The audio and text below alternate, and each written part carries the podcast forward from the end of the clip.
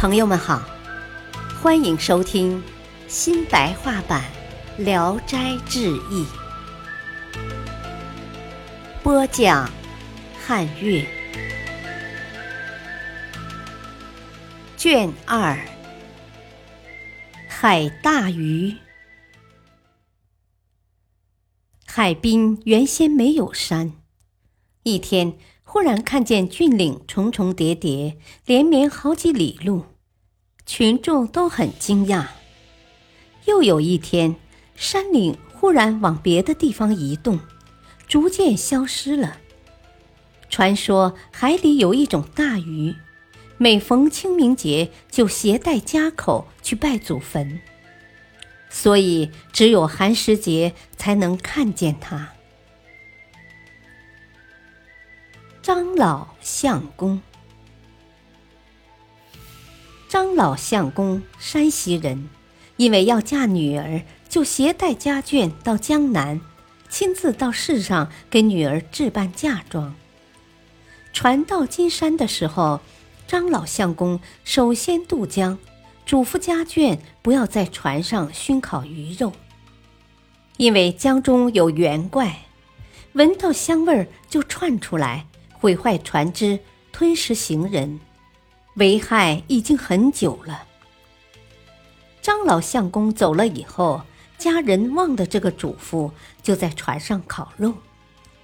忽然，江中涌起一股巨浪，掀翻了船只，妻子和女儿都落水淹死了。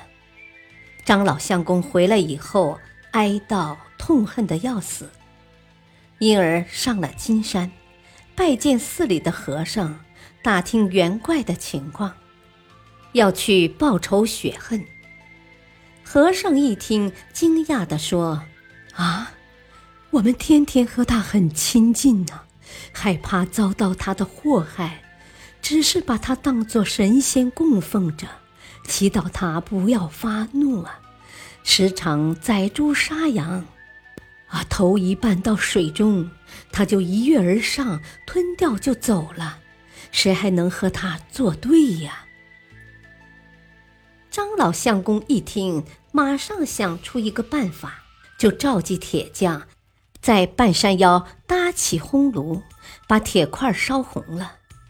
这块铁有一百多斤重，问明了猿怪时常潜伏的地方。叫两三个健壮的小伙子用大钳子举起来，往江里投下去。猿怪跃出水面，迅速吞了下去。不一会儿，江中涌起山峰似的波涛，顷刻之间波平浪静。原来猿怪已经死掉，浮上水面了。过往行人和庙里的和尚都很高兴。修建了一所张老相公祠，祠里塑造他的泥像，把他当作水神，向他祈祷就有灵验。